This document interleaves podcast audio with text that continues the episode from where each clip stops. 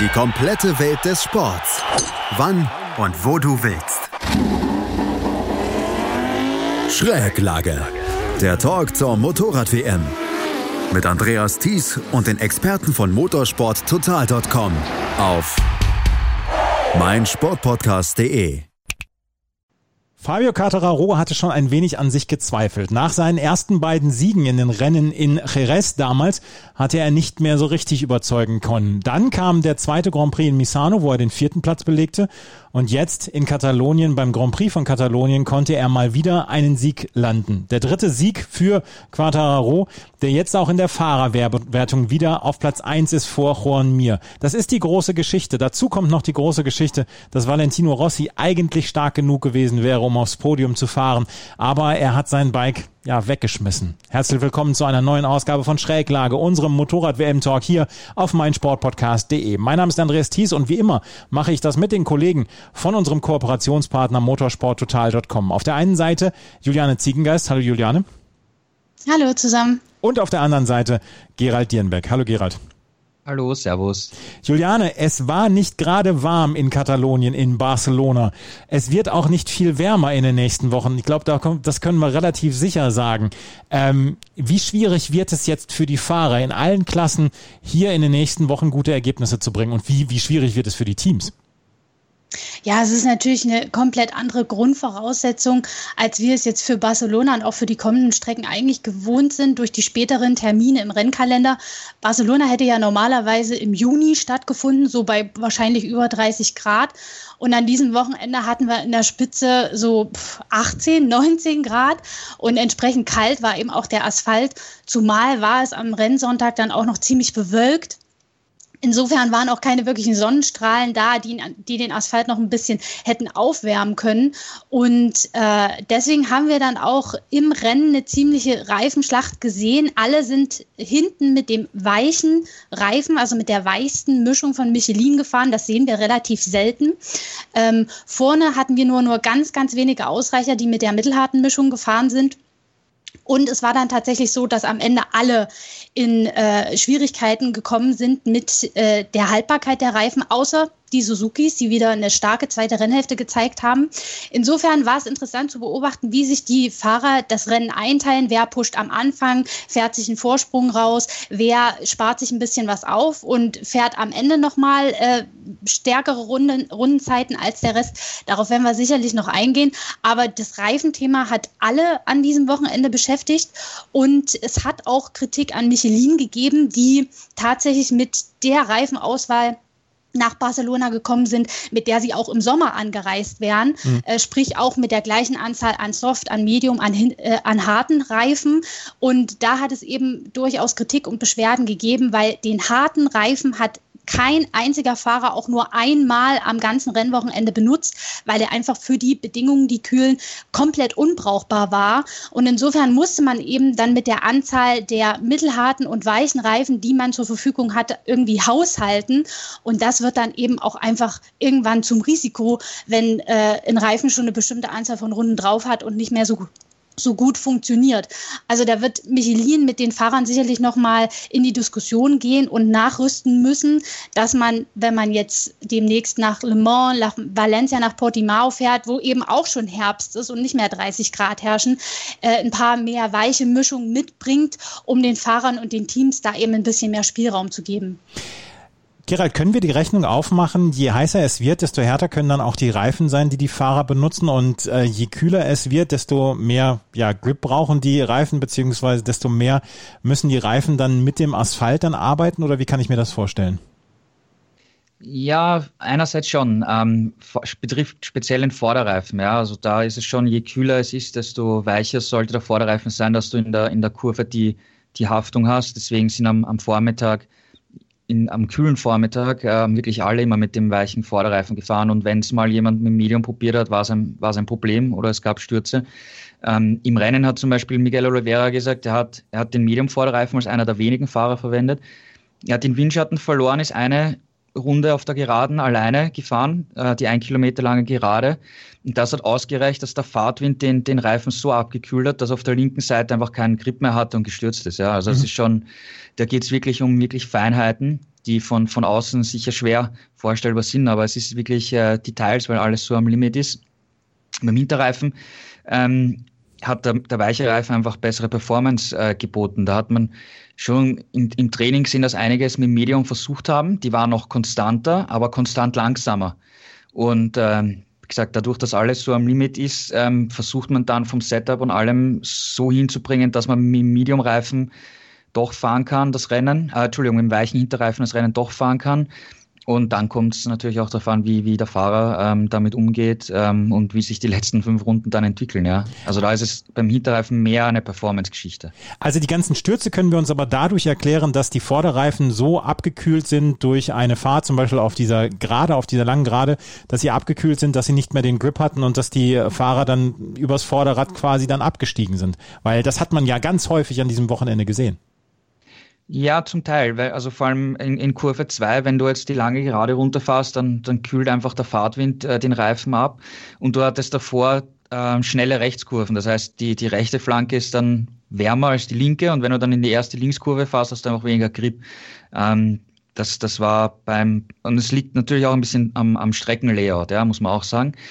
Ähm, aber natürlich, das, das, das war natürlich ein, ein Mitgrund, ja. Mhm. Juliane, du hast es gerade eben gesagt, Michelin ist in die Kritik geraten dadurch, dass sie harte Reifen angekarrt haben, die man bei 30 Grad nutzen kann und die in diesem, in diesen Temperaturen dann nichts gebracht hätten.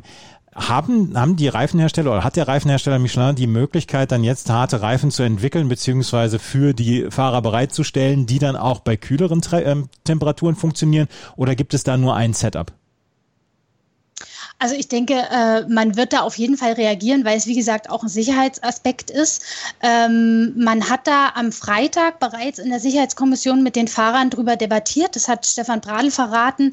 Und ich denke schon, dass man da für die kommenden Rennen, wenn erwartbar eben auch kühle Temperaturen herrschen, da ein paar mehr weichere Mischungen mitbringen wird, weil ähm, es ja, wie gesagt, so kein Zustand ist, dass man die harten Reifen dort, wie du sagtest, ankarrt und die nicht einmal benutzt werden können aufgrund aufgrund der kühlen Temperaturen. Ähm, und ich denke auch, dass Michelin da äh, ja produktionstechnisch ähm, Luft nach oben hat, um das auch zu bewerkstelligen. Und äh, ich bilde mir ein, irgendein Fahrer hat auf jeden Fall auch schon verraten, dass die Sache bei Le Mans, in Le Mans schon wieder ein bisschen anders aussehen wird und es da, äh, was die Allokation der Reifen angeht, ein bisschen mehr in die weichen äh, Richtungen geht und äh, man da ein bisschen mehr Spielraum hat bei den Teams und den Fahrern in der Auswahl und in der Anzahl der Reifen, die man verwenden kann. Gäbe es denn äh, noch Spielraum im, im Reglement, dass man sagen könnte, ja, harte Reifen bei diesen Temperaturen im Herbst, wir werden sie jetzt nicht mehr benutzen, sondern ähm, die, die Fahrer und die Teams können dann auch mehr weiche und mehr mittelharte Reifen nutzen? Juliane? Ähm, ich bin mir ehrlich gesagt jetzt nicht sicher, ob das im Reglement tatsächlich so streng geregelt ist. Ähm, ich weiß nur, für dieses Wochenende standen fünf weiche Vorderreifen und sechs weiche Hinterreifen zur Verfügung. Man hatte fünf ähm, mittelharte äh, Vorder- und Hinterreifen und bei der härtesten Variante gab es auch fünf Vorder- und vier Hinterreifen. Ähm, ich denke, da wird es eben entsprechende Verschiebungen geben und ich glaube, da wird auch jeder einsehen, dass das Sinn macht. Ähm, es ist eben nun mal der Corona-Situation geschuldet, dass wir mit den Rennterminen auf den Strecken, in denen wir, auf denen wir normalerweise im Sommer fahren, relativ weit hinten im Jahr gelandet sind. Wenn wir uns vorstellen, Valencia, normalerweise Saisonfinale, das ist jetzt Ende November und danach fahren wir auch nochmal in Portimao. Das ist zwar Portugal und Spanien, dort ist es normalerweise äh, deutlich wärmer als in unseren Breitengraden, aber dort ist eben jetzt auch Herbst, dort sind kühle Temperaturen und ähm, da wird man sicherlich auf jeden Fall den Weg gehen und auch zur Sicherheit der Fahrer auf der Strecke. Wir haben, wie du sagtest, viele Stürze übers Vorderrad gesehen, ähm, da entsprechende Anpassungen vornehmen. Wir haben jetzt noch ein Grand Prix in ja, Mitteleuropa in Le Mans. Den haben wir am 11.10. Das ist das Finale von den French Open dann auch. Und die French Open, wenn man sich so Tennis anguckt, haben im Moment auch nicht das beste Wetter. Und dann haben wir Alcanis zweimal, dann Valencia zweimal und am Ende dann Portimao. Es, ähm, ja, die, die Verantwortlichen können nur hoffen, dass wir, dass, dass das Wetter so halbwegs hält, Gerald, oder? Bis Mitte November. Bis Ende November. Ja, in den vergangenen Jahren war es ja oft schon so, dass, dass dadurch, dass Valencia immer weiter in den November gerückt ist, dass es dort oft sehr kalt und, und regnerisch war. Und ich kann mir durchaus vorstellen, dass wir noch das eine oder andere Regenrennen ähm, erleben werden, was natürlich für die, die Spannung in der WM äh, weitere, ein weiterer Faktor ist, den, den man überhaupt nicht äh, kalkulieren kann. Also ich denke schon, dass das, das Wetter insgesamt eine große Rolle spielen wird jetzt bei den, bei den weiteren Rennen. Das auf jeden Fall hier unsere Wetterfrosch-Analyse beziehungsweise zu den Reifen. Das wollten wir auf jeden Fall anfangs dieses Podcasts noch bringen, weil das Reifenthema war ein großes. Und es war auch ein großes in diesem MotoGP-Rennen, was am Ende Fabio Quartararo gewonnen hat. Ich habe es in der Anfangsmoderation schon gesagt. Quartararo hatte die ersten beiden Rennen gewonnen. Dann ist nicht so richtig viel zusammengelaufen in Brünn, in Österreich und dann auch in Misano, wo er im, im zweiten Misano-Rennen allerdings den vierten Platz geholt hatte. Und jetzt hat er den ersten Platz geholt. Er hat sich diesen, ja, diese, ähm, diese Pole Position und den ersten Platz hat er sich sich dann in der neunten Runde geholt und diesen Platz hat er nicht mehr abgegeben. Gerald, es war ein perfektes Rennen von Fabio Quartararo von vorne bis hinten. Wir haben gesehen, dass die Yamaha in den Qualifyings im, oder beziehungsweise in den freien Trainings und im Qualifying schon sehr, sehr gut aufgestellt war. Und Quartararo hat das dann ja tatsächlich auch umgesetzt bekommen im Rennen. Ja, fehlerlose Leistung, ähm, sehr, sehr gut gemacht. Am Anfang ähm, hinter Morbidelli sich positioniert, ist nachgefahren und wie er dann seine Chance gewittert hat, ein super Überholmanöver in der ersten Kurve gezeigt und dann ist es, ist es zu Ende gefahren. Ähm, natürlich sind bei ihm auch die Reifen am Ende eingegangen, aber es hat gereicht. Ähm, er hat es er geschafft. Äh, ein oder zwei Runden länger hätte es wahrscheinlich nicht dauern dürfen, das Rennen. Und er hat äh, gezeigt, dass, dass er jetzt äh, unter Druck auch keine Fehler macht, weil wir erinnern uns an ein, ein, Interview von Marc Marquez, der gesagt hat, er hat sich eigentlich viel mehr von Quattro erwartet, speziell nach den beiden ähm, recht souveränen Siegen in, in Jerez und dann ging nicht mehr so viel, wie du jetzt selber gesagt hast. Und jetzt hat er ähm, gezeigt, dass er es dass er's kann, dass er, dass er WM-Kandidat definitiv ist. Und ähm, er hat auch nachher zugegeben, nach den schwierigen Wochen zuletzt war das jetzt auch, äh, war es auch für den Kopf schwierig, mental schwierig. Und jetzt war wieder ein Befreiungsschlag. Es ist natürlich auch, wir haben jetzt drei Yamaha-Sieger hintereinander gehabt und, und alle drei sind, sind aus der ersten Startreihe losgefahren. Und wenn sie von vorne ihr Tempo diktieren können und sich auch das Rennen einteilen können mit, mit dem Reifen, soweit es geht, ähm, dann sind sie echt stark. Ja? Wenn, du, wenn du nicht weit vorne bist oder Plätze verlierst wie Maverick Vinales, dann wird es halt auch für Yamaha-Fahrer extrem schwierig. Also für sie ist wirklich Qualifying der, der echte Grundstein für, für die Erfolge am, am Renntag. Warum hatte Yamaha mit dieser Strecke so wenig Probleme, gerade im Qualifying? Du hast es gerade eben gesagt, Yamaha hat in den letzten Rennen gewonnen und hatte, hat gute Ergebnisse gezeigt. Sie brauchen das gute Qualifying und sie brauchen einen guten Start. Wir sprechen gleich noch über, Ma über Maverick Vinales, der seinen Start komplett verhühnert hat. Aber was macht diese Strecke so aus, Juliane, dass Yamaha hier so gut im Qualifying gefahren ist und dann ja auch den Sieg dann davongetragen hat? Also einen muss man sagen, sie sind relativ gut mit den äh, Bedingungen zurechtgekommen. Also die kühlen Temperaturen haben ihnen äh, jetzt nicht so die Schwierigkeiten bereitet. Ähm, Maverick Vinales war ja tatsächlich auch eigentlich in den Trainings recht gut unterwegs, gemeinsam mit Quattarao. Ähm, Franco Morbidelli stand dann auf der Pole. Ähm, also das lief relativ gut und äh, Rossi war ja auch eigentlich immer so mit vorne dabei, lag im Rennen lange an zweiter Stelle. Ähm, und man muss auch sagen, äh, es gibt zwar eine relativ äh, lange, gerade bis zur ersten Kurve, also der Weg bis dorthin ist relativ lang, aber so wie ähm, Gerald gerade schon gesagt hat, wenn man da von weit vorne startet und quasi umgeben ist von anderen Yamahas, dann äh, ist es für sie leichter, dort auch in Führung zu bleiben. Qua, zwar hat Jack Miller da mit der Ducati man noch am Anfang so ein bisschen dazwischen gefunkt, aber sie waren waren in der Lage, ihn relativ schnell wieder zu kassieren und dann ihren Rhythmus aufzubauen. Und äh, das war so der Schlüssel zum Erfolg.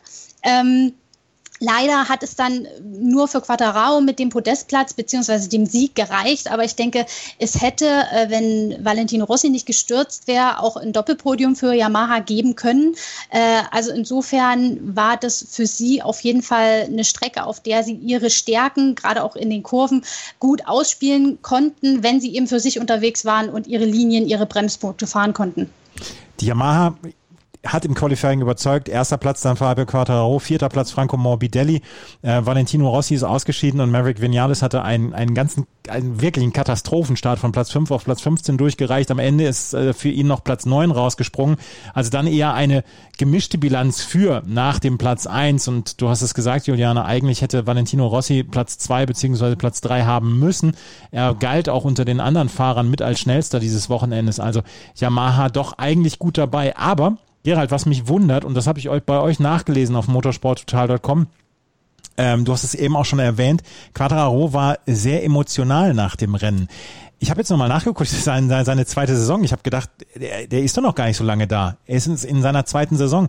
Aber er scheint schon jetzt unter einem unglaublichen Druck zu stehen nach seinen beiden ersten Saisonsiegen, dass er sich diesen Druck vielleicht dann auch selber macht und dass es in den Rennen nicht ganz so funktioniert hat und dass die WM dann ja auch so offen ist, dass er vielleicht sich selber so unter Druck gesetzt hat in den letzten Wochen, weil mich hat das wirklich beschäftigt, dass er, dass er so emotional war nach diesem Rennen, hat gesagt, ich habe noch mit meinem Bruder vorher telefoniert, hat mich so ein bisschen beruhigt und so weiter.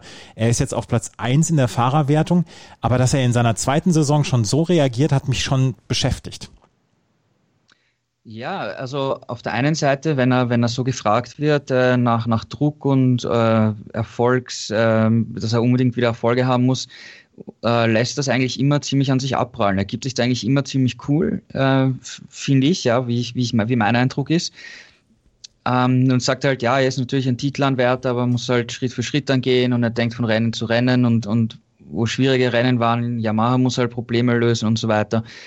Aber ich glaube schon gestern nach diesem emotionalen Sieg und man diese Emotionen gesehen hat und er eben auch gesagt hat, es war, es war ähm, schwierig für ihn äh, emotional. Ich glaube schon, dass da im Inneren doch mehr Druck da war, als er vielleicht zugeben wollte. Natürlich ist er jetzt in seiner zweiten Saison und natürlich noch ein, ein, ein sehr, sehr junger Rennfahrer, ja, auch vom, vom, vom Alter her. Aber Marc Marquez ist in seiner ersten Saison Weltmeister geworden, ja. ähm, das ist halt die Latte, die halt hoch, hoch liegt, ja, und, und du musst in der MotoGP halt, wenn sich die Chance bietet, einfach von Anfang an erfolgreich sein, weil sonst hast du vielleicht keine extrem lange Zukunft ja, in, in, in dieser Serie mit auf so einem hohen Niveau. Und wir kommen jetzt nach, nach, nach Frankreich, das nächste Rennen. 5000 Zuschauer sollen vor Ort äh, zugelassen werden, was natürlich wenig ist. Ähm, aber ich denke natürlich, ganz Frankreich erwartet von ihm, dass er dort gewinnt. Ja. Und äh, jetzt hat er gewonnen, jetzt hat er wieder ein, gezeigt, dass er es kann. Trotzdem bin ich, bin ich selber gespannt, wie er in Le Mans mit dem, mit dem Druck umgehen wird. Vielleicht ist es eine Hilfe, dass jetzt äh, nicht die Tribünen rappelvoll sind und, und alle ihn, ihn anfeuern und, und dann noch zusätzlich vielleicht unter Druck setzen ähm, und er relativ quasi vor mehr oder weniger leeren Tribünen fahren kann. Aber er weiß natürlich in, in, in Frankreich, da wird jetzt natürlich erwartet, dass er, dass er in Le Mans auf jeden Fall am Podium ist und, und im Idealfall natürlich gewinnt. Also ich bin gespannt, wie er, wie er dort mit dem, mit dem Druck umgehen wird.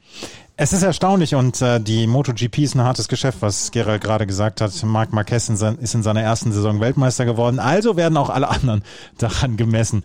Quadraro hat das Rennen gewonnen und er hat es mit 0,9 Sekunden äh, Vorsprung auf äh, Juan Mir und Alex Rins gewonnen. Und ähm, bevor wir gleich auf Valentino Rossi zu sprechen kommen, Juliane, müssen wir erst über das Phänomen Suzuki sprechen. Die, und das zieht sich durch die gesamte Saison auf den letzten fünf, sechs Runden die absolut stärksten sind, wo äh, sie nochmal richtig Power geben können, wo sie dann das Feld nochmal von hinten aufrollen. Es scheint aber noch nicht sich ins Qualifying äh, rüber zu transportieren oder rüber transportieren zu lassen, weil in den Qualifying sind sie noch nicht so gut, dass sie vorne starten können. Sie müssen halt das Feld von hinten aufrollen. Was wird erst passieren, wenn Juan Mir und Alex Rins aus der ersten Startreihe starten? Ja, das fragen sie sich wahrscheinlich selber und äh, ärgern sich am Ende des Tages, dass sie es im Qualifying immer noch nicht wirklich auf die Reihe bekommen. Aber es ist wirklich ein Phänomen, wie du sagst. Wir reden ja jetzt schon die letzten beiden Sendungen drüber dass sie in der zweiten Rennhälfte einfach äh, das Maß der Dinge sind, was die Rennpace angeht. Also auf gebrauchten Reifen funktioniert die Suzuki tatsächlich am besten von allen Bikes. Also da kann niemand mithalten, denn so wie Rins und auch mir das immer in den letzten Rennrunden schaffen, die anderen stehen zu lassen, das ist wirklich beeindruckend. Ähm, und diesmal muss man wirklich sagen, war es ja wirklich knapp. Also ich glaube, Gerald hat es vorhin schon erwähnt, wären es ein, zwei Runden mehr gewesen.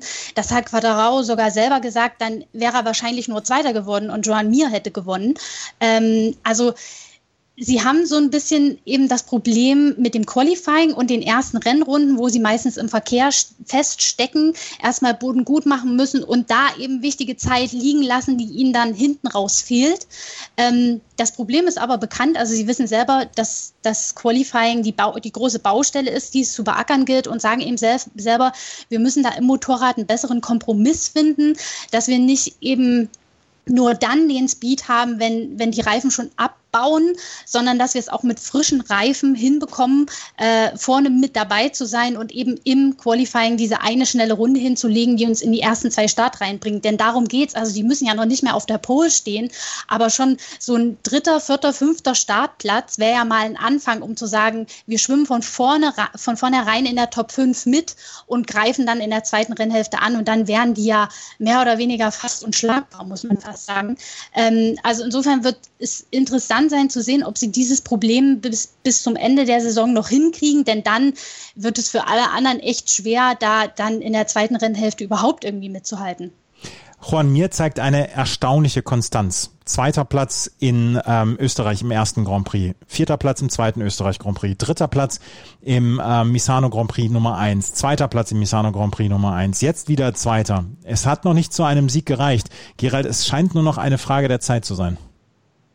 Ja, absolut. Und äh, wenn wir uns erinnern an das Österreich-Rennen, wo er aus der ersten Startreihe losgefahren ist, ähm, hat er bis zum Abbruch eigentlich das Rennen schon äh, an sich gerissen ja, und, und war auf dem Weg zum Sieg.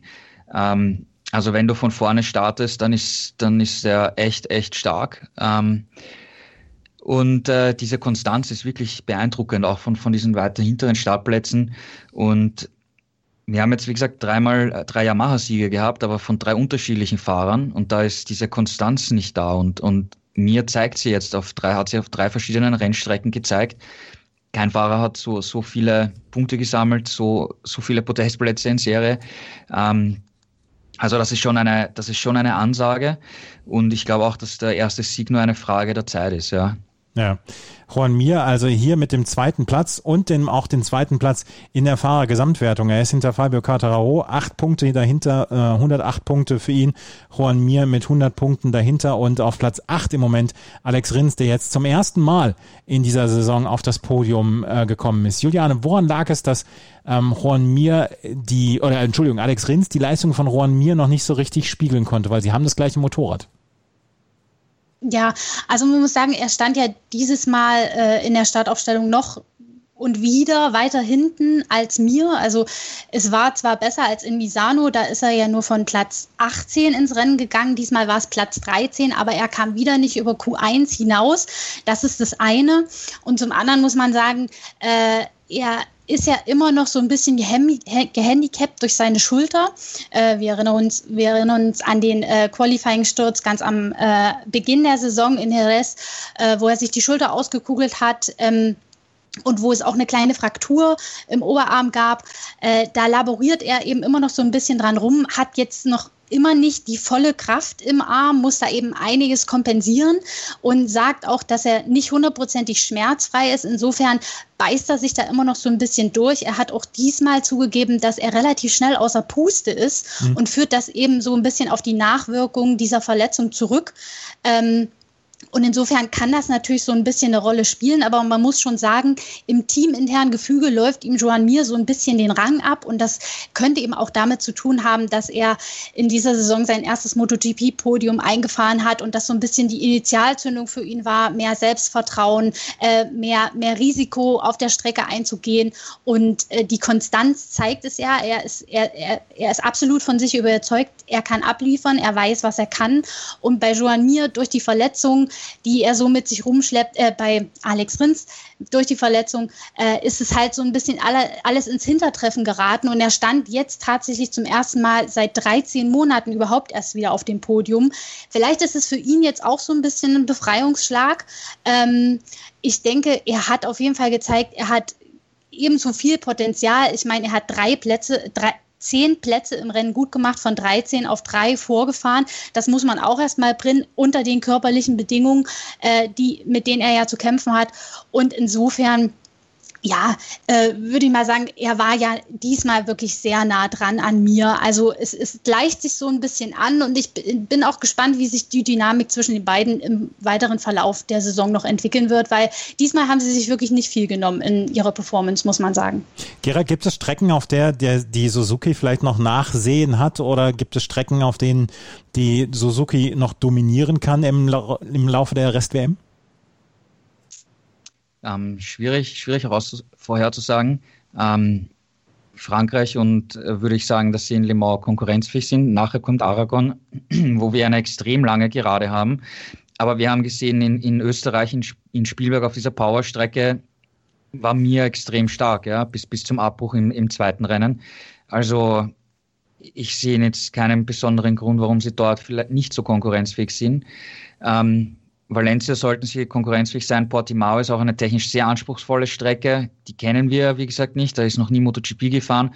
Aber die Suzuki ist insgesamt so ausbalanciert, dass sie, glaube ich, zu wirklich jeder, jeder Strecke passt. Ja? Also ähm, bei Yamaha ist es offen. Ja? Da könnte natürlich ähm, Aragon ja wieder eine schwierige Strecke werden, wo sie Mühe haben, überhaupt in den Top 5 zu sein. Ja? Während man bei Suzuki einfach den Eindruck hat, die, die, die passt irgendwie zu jeder Strecke. Ist jetzt nicht vielleicht überlegen, ist aber auch nicht extrem schlecht, sondern man kann halt immer äh, mitspielen am Ende um, um, um Podestplätze oder zumindest die Top 4, Top 5 auf jeden Fall. Und wenn du diese konstanten Ergebnisse bringst, dann, dann zahlt sich das in der Endabrechnung dann natürlich aus. Suzuki also mal wieder mit einem wirklich starken Rennen und zum ersten Mal seit wann ein Doppelpodium für Suzuki, Gerald? Seit 2007. 2007. Das ist ewig, Ewigkeiten her. Und ähm, es ist ja, Suzuki ist ja einmal kurz ausgestiegen aus der MotoGP und dann 2015 zurückgekehrt. Mhm. Und seit sie eben mit diesem neuen Projekt, mit diesem neuen Team auch äh, wieder da sind, war es das erste Mal, dass sie mit beiden Fahrern am Podest waren. Suzuki also mit einem richtig, richtig guten Wochenende. Schatz, ich bin neu verliebt. Was? Da drüben. Das ist er. Aber das ist ein Auto. Ja, eben. Mit ihm habe ich alles richtig gemacht. Wunschauto einfach kaufen, verkaufen oder leasen. Bei Autoscout24. Alles richtig gemacht. Wie baut man eine harmonische Beziehung zu seinem Hund auf? Puh, gar nicht so leicht. Und deshalb frage ich nach, wie es anderen Hundeeltern gelingt, beziehungsweise wie die daran arbeiten. Bei Iswas Dog reden wir dann drüber. Alle 14 Tage neu mit mir, Malte Asmus und unserer Expertin für eine harmonische Mensch-Hund-Beziehung, Melanie Lippisch. Iswas Dog mit Malte Asmus. Überall, wo es Podcasts gibt. Über Yamaha haben wir eben schon gesprochen. Die haben durch Fabio Quartararo gewonnen. Aber es hätte eigentlich auch ein Doppelpodium geben sollen. Und es schmerzte gestern ein bisschen zu sehen, wie Valentino Rossi ähm, gestürzt ist, wie auch er übers Vorderrad abgegangen ist, Juliane. Alle Fahrer haben hinterher gesagt, ja, Valentino Rossi gehörte zu den schnellsten, er war mit einer der stärksten an diesem gesamten Wochenende, er hätte das Podium verdient gehabt. Es war am Ende, war es ein Fahrfehler oder war es dann auch auf den Reifen zurückzuführen, warum Valentino Rossi ausgeschieden ist? Äh, ich denke, es war eine Kombination aus beidem. Also er hat sich am Ende auch so geäußert, dass er den Sturz auf seine Kappe genommen hat. Ähm, es ist in Runde 16 passiert. Also das ist schon so das Limit der Reifen gewesen. Also man ist so davon ausgegangen, die weichen Reifen, die, die äh, erreichen ihren Zenit so zwischen äh, Runde 10 und 15 und dann geht es stark bergab. Also da befanden sich die Reifen schon so im Abbau und man muss auch sagen, der Sturz ist in Kurve 2 passiert, also der ersten Linkskurve im Layout. Wir haben die Thematik mit der linken Reifenflanke und äh, dem Auskühlen schon, schon besprochen. Und insofern hat das sicherlich mit reingespielt. Äh, Rossi hat aber auch zugegeben, er wollte unbedingt äh, an Quadraro dranbleiben und an Morbidelli. Ähm, und äh, ja, da hat er es dann vielleicht auch einfach ein bisschen übertrieben in dem Moment. Ähm, und da entscheiden dann eben Kleinigkeiten. Also in, in, ein bisschen zu, zu spät auf der Bremse und das Vorderrad ist weg. Und ihm ist es dann eben leider in Runde 16 passiert. Er hat sofort selber, als er da im Kiesbett lag, die Hände über den Kopf zusammengeschlagen und das, glaube ich, war auch die Reaktion der meisten vom Fernseher, weil man so dachte, nein, nicht schon wieder. Wir erinnern uns, in Misano ist er ja schon in der ersten Runde gestürzt. Ja. gestürzt. Also es war jetzt der zweite Ausfall in Folge, natürlich auch ein bitterer Rückschlag, Rückschlag mit Blick auf die WM. Da lag er ja so schlecht nicht im Rennen. Äh, jetzt ist er auf Platz 11 zurückgefallen mit 50 Punkten Rückstand. Also das ist schon, das ist schon eine Menge. Ähm, und er hätte eben wirklich die Chance gehabt, aufs Podest zu fahren, wenn nicht sogar zu gewinnen. Also er hat selber gesagt, wenn er sich die Rundenzeiten, die Quadraro gefahren ist, am Ende so angeguckt hat, dass der Reifen hat so stark abgebaut. Er dachte, er hätte da vielleicht sogar noch äh, im Kampf um den Sieg eine Rolle spielen können, aber dafür muss man eben das Rennen zu Ende fahren und sitzen bleiben. Das ist ihm diesmal leider nicht gelungen. Dabei wäre es eine wirklich schöne runde Sache gewesen. Ich meine, am Wochenende hat er äh, seine Vertragsverlängerung für 2021 ähm, verkündet und es wäre tatsächlich sein 200. Podium im 350. Rennen in der Königsklasse gewesen. Also das wäre mal irgendwie eine schöne Zahlenkombination, aber es hat leider nicht sein sollen. Ähm, und ich glaube, der, der sich am meisten darüber ärgert, ist er wirklich selbst. Wann sehen wir endlich das Jubiläumspodium für ähm, Valentino Rossi?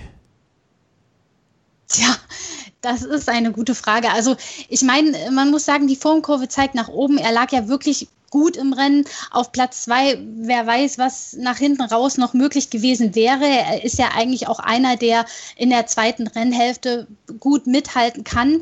Das konnte er jetzt nicht beweisen, aber immerhin hat er zumindest auf dem Motorrad ein gutes Gefühl gehabt, ähm, ein gutes Gefühl über das Rennwochenende hinweg aufbauen können. Und ich hoffe, er nimmt das jetzt mit in die nächsten Rennen. Ähm, die Formkurve zeigt nach oben und das ist, glaube ich, auch das, woran, woran er sich hochziehen sollte, um jetzt nicht nach diesem 2-0 an den Kopf hängen zu lassen. Es waren eben zwei unglückliche Fehler, ähm, aber ich glaube, er ist, er ist erfahren und abgebrüht genug, um das abzuhaken und da mit neuer Motivation ins nächste Rennen zu gehen. Und die Pace hat er gehabt. Daran muss er sich orientieren und, und ja, so weitermachen im nächsten Rennen. Apropos Pace, die Pace hat am Anfang Maverick Vinales komplett verpennt. Von Platz 5 auf Platz 15 wurde er durchgereicht und dann hat er es nicht geschafft, sich weiter nach vorne zu arbeiten. Gerald, du hast es vorhin schon gesagt, sie müssen, die Yamahas müssen im Qualifying wirklich gut abliefern, ansonsten schaffen sie es nicht so richtig weit nach vorne. Was war gestern los mit Maverick Vinales und auf wen hat er gewartet am Start? Ja, ist eine gute Frage. Er hat äh, gesagt, so schlecht war der Start im ersten Moment irgendwie gar nicht, aber er ist dann eingeklemmt worden, war im Verkehr, ist dann auch in der ersten Kurve, sind sie ihm links und rechts vorbeigefahren. Ähm, war halt nicht, ist halt nicht gut gelaufen, ja. Ähm, und wenn du, wenn du, wie gesagt, im, im, im Verkehr feststeckst, dann hat es Yamaha schwer. Er hat sich beim Überholen extrem schwer getan, dazu kam Reifenmanagement.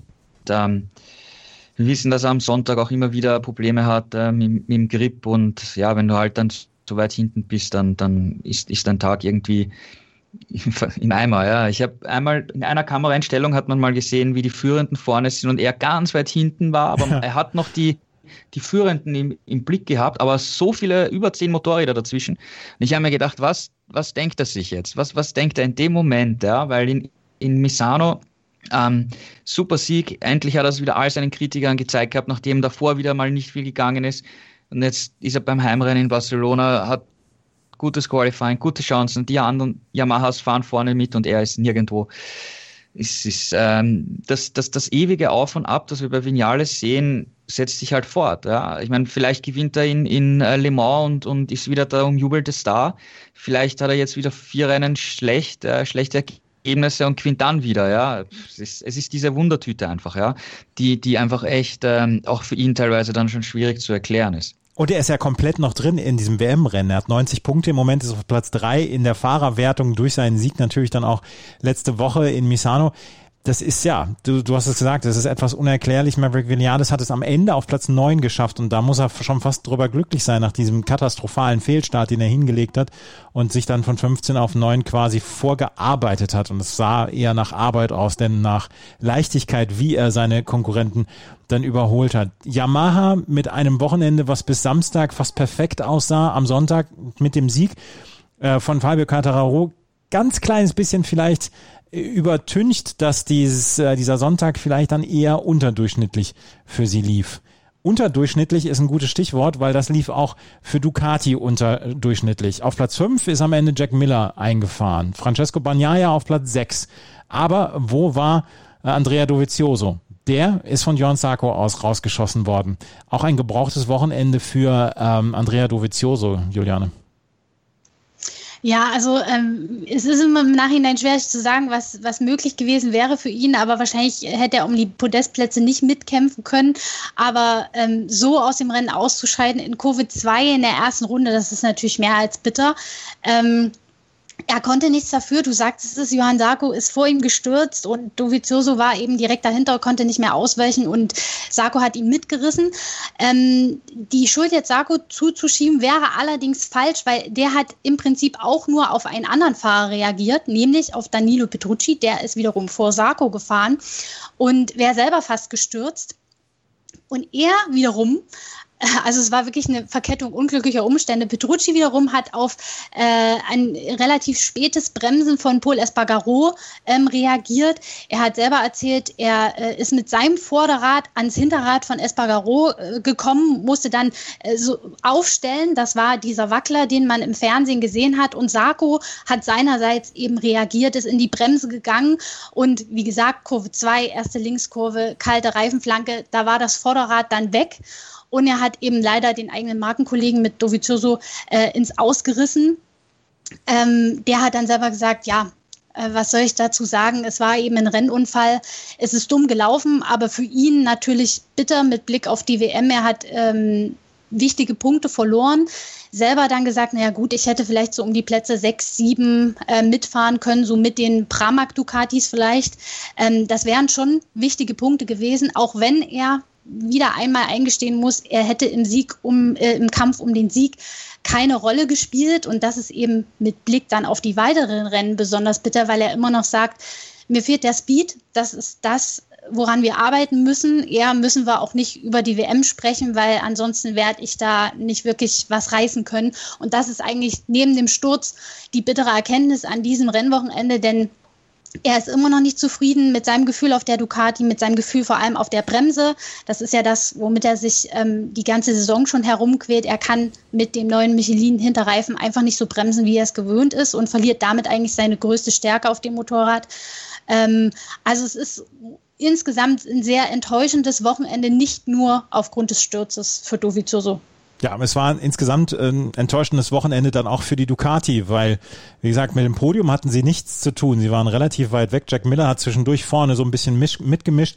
Francesco Bagnaia war auch ordentlich dabei, aber nicht wirklich gut. Danilo Petrucci wurde irgendwie immer nur beschuldigt, da bei Unfällen äh, in der Verantwortung zu stehen. Auch Paul Espargaro hatte erst die Schuld auf Danilo Petrucci geschoben, aber der hatte ihn gar nicht berührt bei dessen äh, Sturz in der 13. Runde. Ducati ist das dieses alte Thema, ähm, Gerald, denen fehlt im Moment der Speed. Jetzt haben sie zwei Wochen Zeit, können vielleicht dann nochmal was dran tun, aber im Moment sieht es nicht so richtig gut aus. Wir haben schon häufiger darüber gesprochen, Suzuki hat ihnen den Rang abgelaufen, Yamaha ist im Moment ähm, so ein bisschen weg, auch KTM hat immer wieder gute Ergebnisse, Ducati, er hinkt im Moment so ein bisschen hinterher. Ja, speziell in Barcelona fand ich das schon etwas überraschend, weil ähm, vor drei Jahren hat der Dovizioso dort gewonnen, vor zwei Jahren Lorenzo und das waren eigentlich ziemlich, ziemlich äh, gute Sieger, vor allem Lorenzos Sieg war ziemlich, ziemlich dominant damals. Ähm, vergangenes Jahr gab es den, den Startcrash äh, in Kurve 10 in der ersten Runde, den Lorenzo auf der Honda damals schon ähm, ausgelöst hat und Dovizioso auch mitgerissen hat. Ähm, und jetzt war eigentlich, abgesehen von Miller, der ein bisschen äh, Speerspitzen abschießen konnte gegen Yamaha zu Beginn, äh, wie Juliane gesagt hat, war, war Ducati irgendwie ziemlich äh, verloren. Vor allem, wenn man es vergleicht mit der Performance, die sie auf dieser Strecke eben in der jüngeren Vergangenheit hatten.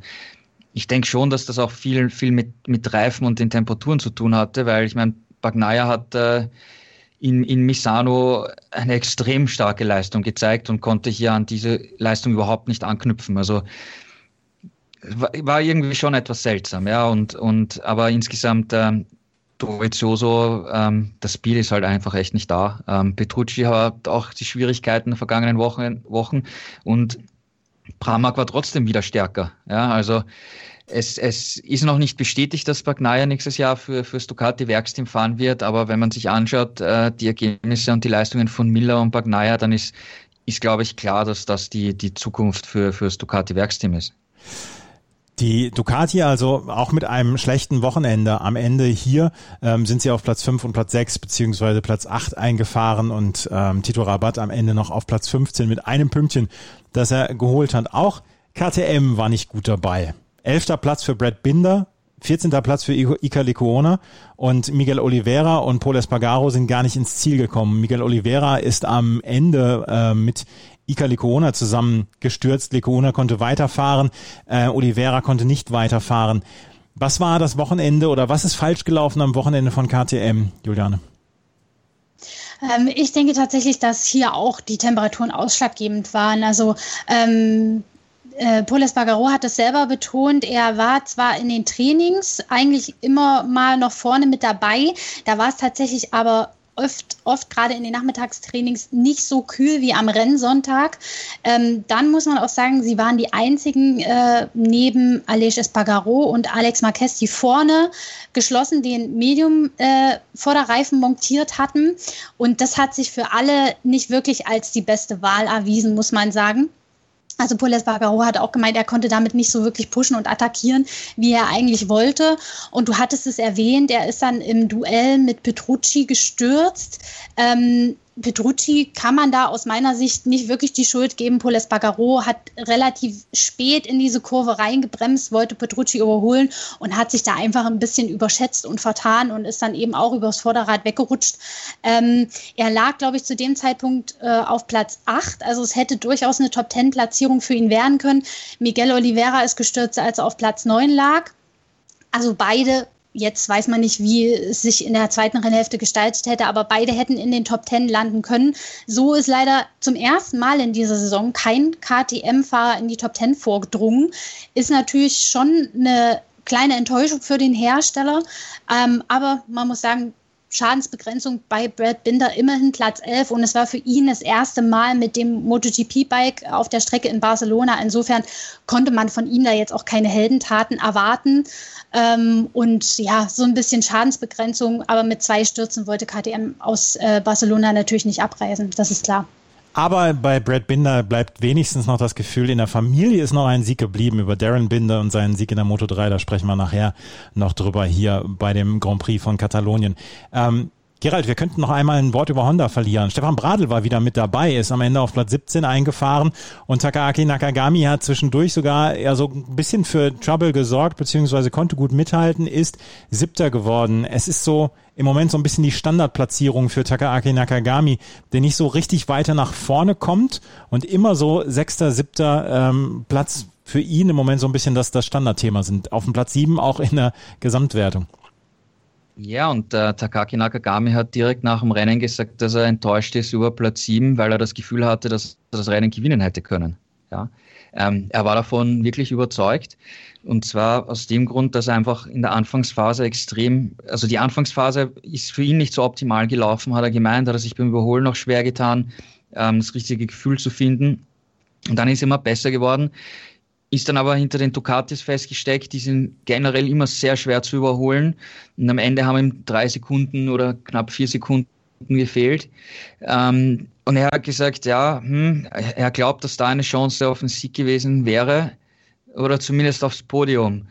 Schwierig, schwierig zu sagen, ja, aber das war seine Einschätzung, die er direkt nach dem Rennen hatte. Deswegen war er, war er enttäuscht. Trotzdem, war, er war immer wieder, er war wieder mal der beste Honda-Fahrer mit, mit, mit Abstand. Und ähm, er ist der einzige Fahrer, der nicht nur alle Rennen in den Top Ten beendet hat, sondern überhaupt alle Rennen in den Punkterennen, ja, weil jetzt Dovizioso äh, gestürzt ist. Er ist konstant, aber er ist noch nicht konstant weit vorne. Das, glaube ich, können wir als Fazit ziehen erstmal. Ich, ich denke, es fehlt auch wirklich nicht so viel. Ähm, es müssen natürlich auch die Umstände passen, dass, dass es klappt mit einem Podestplatz, aber ich, ich träume schon zu, dass das äh, passieren könnte. Und, und ich erinnere da auch wieder an das, an das zweite Spielbergrennen, wo er auf, auf Platz zwei liegend war beim Abbruch, wenn ich mich richtig erinnere. Also da war er schon ganz klar auf, auf Kurs zu seinem ersten Podest. Und ich kann mir durchaus vorstellen, dass das in diesem Jahr noch, noch klappt. Ja. Das wäre für ihn super natürlich. Es wäre das erste Podium in seiner Karriere und für Honda natürlich auch, weil ähm, die haben noch überhaupt keinen Podestplatz in dieser Saison. Honda äh, mangelt es nach wie vor an vielem, dadurch, dass Marc Marquez dann ähm, verletzt ist, beziehungsweise ja im Moment nicht fahren kann und ähm, der Rest des Teams oder der Rest dieses Herstellers ist im Moment nicht in der Lage, vorne aufs Podium zu fahren. Juliane, einmal noch zurück zu Yamaha. Wir haben am Wochenende die Bestätigung bekommen zu einem Thema, was wir in den letzten Wochen schon besprochen hatten. Fabio Cartararo und ähm, Valentino Rossi, die tauschen ihre Bikes im nächsten Jahr. Ja, genau. Also ähm, es war mehr oder weniger ein offenes Geheimnis, dass das passieren würde. Äh, Valentino Rossi ist ja in den vergangenen Rennwochenenden auch schon immer wieder darauf angesprochen worden, hat, hat gesagt, es ist zu 99 Prozent sicher, dass ich weitermache und zu 99 Prozent wird es bei Petronas Yamaha sein. Und an diesem Wochenende äh, ist die Vertragsunterschrift fix gemacht worden, unter den Vertrag gesetzt worden und damit ist das Ganze offiziell. Ähm, man wird also weitermachen. Er hat einen Vertrag direkt mit Yamaha, also er bleibt Werksfahrer, aber eben im Satellitenteam ähm, von Petronas. Also man tauscht da einmal die Plätze mit Quattararo, der ja ins Werksteam wechselt. Ähm, aber wenn man sich anschaut, was Quattararo auf der Yamaha zu leisten imstande ist, wird es jetzt, glaube ich, aus technischer Hinsicht für Valentino kein großer Rückschritt sein. Also er wird da ähm, nicht irgendwie ich sag mal, degradiert oder so, ähm, weil das ja manchmal, wenn man von einem Wechsel vom Werks ins Satellitenteam so ein bisschen den Anschein macht, aber das ist nicht der Fall. Aber man muss sagen, er kann nicht seine komplette Crew mitnehmen, also äh, lang äh, verdiente, langjährige Mitarbeiter ähm, sind äh, nicht mehr mit dabei, also ähm, äh, ein Mechaniker ähm, und ich glaube, noch ein anderes Crewmitglied, die schon sehr, sehr lange mit ihm zusammenarbeiten, werden nicht mit rübergeholt, aber er konnte einen Teil seiner anderen Crew mit, mitnehmen, sozusagen. Das war auch eine Grundbedingung für, für die Vertragsunterschrift. Insofern ist es so ein bisschen mit einem Weinen und einem Lachen Auge verbunden, aber wir sind natürlich froh, dass er uns erhalten bleibt und hoffen, äh, dass er ja, nächst, nächstes Jahr weiter konkurrenzfähig bleibt. Ich meine, äh, in der WM sieht es jetzt nach den zwei Ausfällen natürlich gerade nicht so rosig aus, aber wie gesagt, er war ja an diesem Wochenende bis zum Sturz gut dabei und wir hoffen, dass es so weitergeht. Und die Millionen von Rossi-Fans müssen sich nächstes Jahr auf neues Merchandising einstellen, oder, Juliana? Ja, also äh, ich glaube, die neongelbe 46 wird schon bleiben, aber wir werden ihn auf jeden Fall in anderen Farben sehen, weil Petronas da ja doch ein bisschen ein anderes Design verfolgt. Aber ähm, ja, ich glaube, das wird der Fanliebe keinen großen Abbruch tun, ganz im Gegenteil. Nein, das, das wird der Liebe keinen Abbruch tun, aber ich habe die Bilder gesehen, äh, irgendwie New Colors vor äh, den Doktor äh, habe ich irgendwie gelesen und deswegen habe ich gedacht, das, das, das musst du noch mit anbringen. Gerald, ähm, gibt es noch etwas, worüber wir sprechen müssen bei der MotoGP? Sie testen in dieser Woche und da gibt es ein Crossover-Testing, habe ich mitbekommen. Ähm, ja, also nächste Woche wird getestet, am, am 7. und 8. Oktober in Portimao. Das ist eben, wie wir schon gesagt haben, eine, eine neue Strecke MotoGP-Kalender und es ist im Prinzip ein, ein Reifentest äh, von Michelin auch, äh, um, um zu checken, ob ihre Reifen hier für diese Berg- und Talbahn äh, gut geeignet sind. Und zwar, ähm, es werden von den MotoGP-Teams die Testfahrer dabei sein, ähm, unter anderem Jorge Lorenzo. Also darauf sind wir natürlich auch gespannt, dass wir ihn mal wieder auf einem Bike sehen werden. Stefan Bradl wird auch dabei sein, Dani Pedrosa für KTM. Und ähm, interessant an der Geschichte ist, dass am, Mittwoch, am, am 7. Oktober, einige Stammfahrer aus der MotoGP auch dort sein werden, aber sie dürfen laut Reglement nicht mit einer MotoGP-Maschine fahren, sondern sie werden mit Superbikes fahren. Ja? Ähm, da geht es in erster Linie darum, dass sie diese, diese Strecke einfach kennenlernen, ja? weil die meisten dort noch nie gefahren sind. Ah. Ein paar haben schon private Tests dort gemacht, ähm, wie Aleix Espargaro zum Beispiel oder Miguel Oliveira als Portugiese kennt er die Strecke natürlich. Und interessant ist, es sind so gut wie alle äh, MotoGP-Fahrer dabei. Ähm, und zwei Sachen sind natürlich interessant. Ähm, auf der einen Seite ist äh, Valentino Rossi nicht dabei und äh, Franco Morbidelli auch nicht. Und da hat es geheißen, dass VR 46 zu einem eigenen Termin einen Privattest mit Superbikes mit der Yamaha 1 dort machen wird. Interessanterweise ist aber Pecco Bagnaia bei diesem Test jetzt dabei. Ja? Also anscheinend machen dann nur ähm, Valentino und äh, ähm, Morbidelli und dann vielleicht auch noch ähm, Marini und die anderen Jungs aus der, aus der Moto 2-Klasse äh, mit. Und was natürlich auch noch ein, ein, interessanter Faktor ist, KTM hat jetzt kein aktuelles Superbike im Angebot. Das heißt, die KTM-Fahrer sind zwar alle dort vertreten, aber mit welchem Motorrad fahren sie? Ja? Und ähm, Paul Espargaro hat verraten, dass er mit der Honda Fireblade fahren wird. Miguel Oliveira hat gesagt, er wird darüber nicht reden, weil er nicht äh, für eine andere Marke, also in der Öffentlichkeit nicht über eine andere Marke sprechen will. Ja. Noch ein interessantes Detail am Rande. Also wir wissen nicht, äh, mit welchen Motorrädern jetzt äh, die restlichen KTM-Fahrer dort diesen Test bestreiten werden. Aber es ist natürlich, es ist eben vom, vom, vom Reglement her so, dass, dass sie äh, nicht, nicht äh, mit dem MotoGP-Bike dort testen dürfen. Außer es, und es ist kein, wie gesagt, nur ein, ein Reifentest von Michelin, wo die äh, Testfahrer dabei sind. Deswegen müssen sie mit Superbikes diese Strecke kennenlernen was halt schon ein großer Unterschied ist. Du lernst natürlich schon kennen, wie, wie, wo ist der Streckenverlauf, wie sind ein bisschen die Gripverhältnisse und so, aber du fährst natürlich äh, mit einem ganz anderen Motorrad, das, sich, das viel weicher gefedert ist, das viel lang, langsamer ist, das ganz andere Reifen verwendet, ähm, weil das eben in, in Straßenkonfiguration sein muss von, von der technischen Seite her. Ähm, also viele Rückschlüsse kann man nicht äh, ziehen, aber es wird sicher interessant werden, die, die ersten Aussagen von den Fahrern dann zu hören am, am Le Mans-Wochenende, wenn sie dann drüber sprechen werden, weil Portimao ist einfach eine, ähm, was man so vom, vom Fernsehen, auch von der Superbike-WM her kennt, einfach eine, eine echt spektakuläre Strecke mit, mit vielen Höhenunterschieden, ähm, unterschiedlichen Kurven, also ähm, kann, kann sicher sehr spektakulär werden. Wir werden nächste Woche beziehungsweise übernächste Woche natürlich darüber sprechen, dann auch über den Grand Prix von Le Mans, den der am 11.10. dann stattfinden wird. Und bei motorsporttotal.com lest ihr dann auch alles zu den Tests in Portimao. Manche Fahrer müssen tatsächlich die Strecke dann erstmal kennenlernen. Die MotoGP hat am Wochenende überzeugt. Fabio Quartararo hat das Rennen gewonnen. In der Gesamtwertung führt er jetzt auch die Wertung an mit 108 Punkten. Äh, auf Platz 2 im Moment Juan Mir mit 100 Punkten und Maverick Vinales auf Platz 3 mit 90 Punkten. Auf Platz 4 4, der, der den Nuller geschrieben hat am Wochenende. Andrea Dovizioso mit 84 Punkten dahinter Franco Morbidelli. Wenn wir uns gleich wieder hören, dann werden wir nochmal über die Moto 2 und die Moto 3 sprechen. Auch hier gab es sehr, sehr interessante Ergebnisse.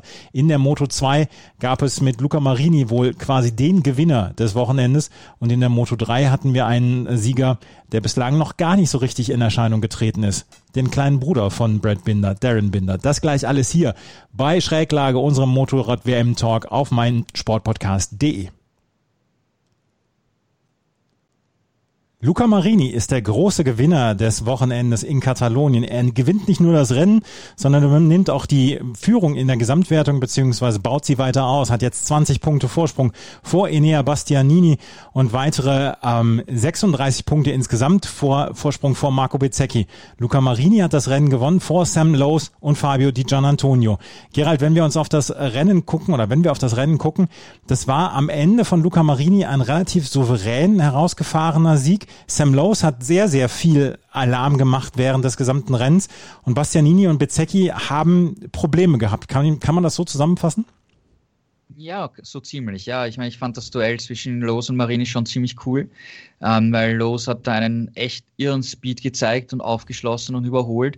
Aber im Endeffekt ist ihm genau das dann zum Verhängnis geworden, weil er hat einfach ähm, zuerst aufschließen müssen, Überholmanöver ähm, zeigen müssen und dann haben in den letzten zwei Runden, vielleicht drei Runden, äh, ist der Reifen einfach extrem nachgelassen. Er hat extreme Rutscher gehabt und das war natürlich die Chance für, für Luca Marini. Und äh, Marini hat auch hinter, wie er hinter, hinter los war, also überholt wurde von den Briten, ähm, ihn beobachtet und einfach geschaut, okay, jetzt schauen wir mal, wie sich die Schlussphase entwickelt und hat es dann echt durchgezogen. Also ähm, ich fand es von beiden ein, ein super Rennen, ein, ein, ein cooles Duell und im Endeffekt hat dadurch, dass Los eben aufholen musste, sind ihm die Reifen ausgegangen und ich glaube, das hat sicher einen, eine, einen entscheidenden Faktor gegeben, dass Marine dann am Ende so souverän überholen und äh, die letzten Runden kontrollieren konnte. Es war ja sein komplettes Wochenende. Er hat ja auch die, die Pole gehabt. Und äh, was habe ich gestern mitbekommen? Es war im elften Rennen zum achten Mal in der Moto 2, dass der Pole-Setter auch das Rennen gewonnen hat. Woran liegt das, Gerald? Naja, in der Moto 2 ist es im Prinzip so eine große Einheitsklasse. Es sind die, die meisten haben Kalex-Chassis, alle haben die gleichen Reifen, das gleiche Benzin. Ähm, da gibt es nicht die gleiche Elektronik, ja, da, da gibt es keine großen Unterschiede. Und äh, du musst halt vorne sein. Und wenn du vorne, vorne wegfährst und dein Tempo diktieren kannst, dann können oft Fahrer nicht wirklich schneller fahren, wenn du von hinten aufschließt. Dann musst du überholen und dann geht der Reifen ein, wie, wie man jetzt bei Los gesehen hat. Also ähm, da ist mittlerweile auch so wie in der MotoGP, dass das Qualifying schon ein, ein sehr, sehr guter Grundstein für, für ein Spitzenergebnis ist. Ja, weil wir haben öfter schon Fahrer gesehen, die haben das Qualifying versemmelt und waren dann im Mittelfeld sind super Rundenzeiten gefahren, aber sind dann weit, weit ab vom, vom Podest ins Ziel gekommen. Also du musst wirklich von Anfang an vorne dabei sein, sonst hast du eigentlich keine Chance, wirklich zu gewinnen. Sam Lowes auf Platz zwei hat ein richtig gutes Rennen gebracht, ist jetzt auch auf Platz vier vor in der Gesamtwertung, äh, hat jetzt auch nur noch elf Punkte Rückstand auf Marco Bezzecchi, hat jetzt zweimal Podium hintereinander gesammelt. Marco Bezzecchi und Inea Bastianini mussten so ein bisschen ja, Schadensbegrenzung begreif, äh, be betreiben am Wochenende. Äh, Bezzecchi auf Platz sechs in der Startaufstellung, Bastianini auf Platz zehn in der Startaufstellung und am Ende ist äh, Bastianini auf Platz sechs gefahren und äh, Bezzecchi ist auf Platz sieben gefahren. Ähm, Juliane, da war nicht richtig viel mehr drin für die beiden an diesem Wochenende. Nee, tatsächlich konnten sie diese, dieses Wochenende nicht viel ausrichten. Wie du schon, schon sagtest, es war mehr oder weniger Schadensbegrenzung. Bastianini ähm, war das ganze Wochenende so ein bisschen am Kämpfen, hatte ich den Eindruck.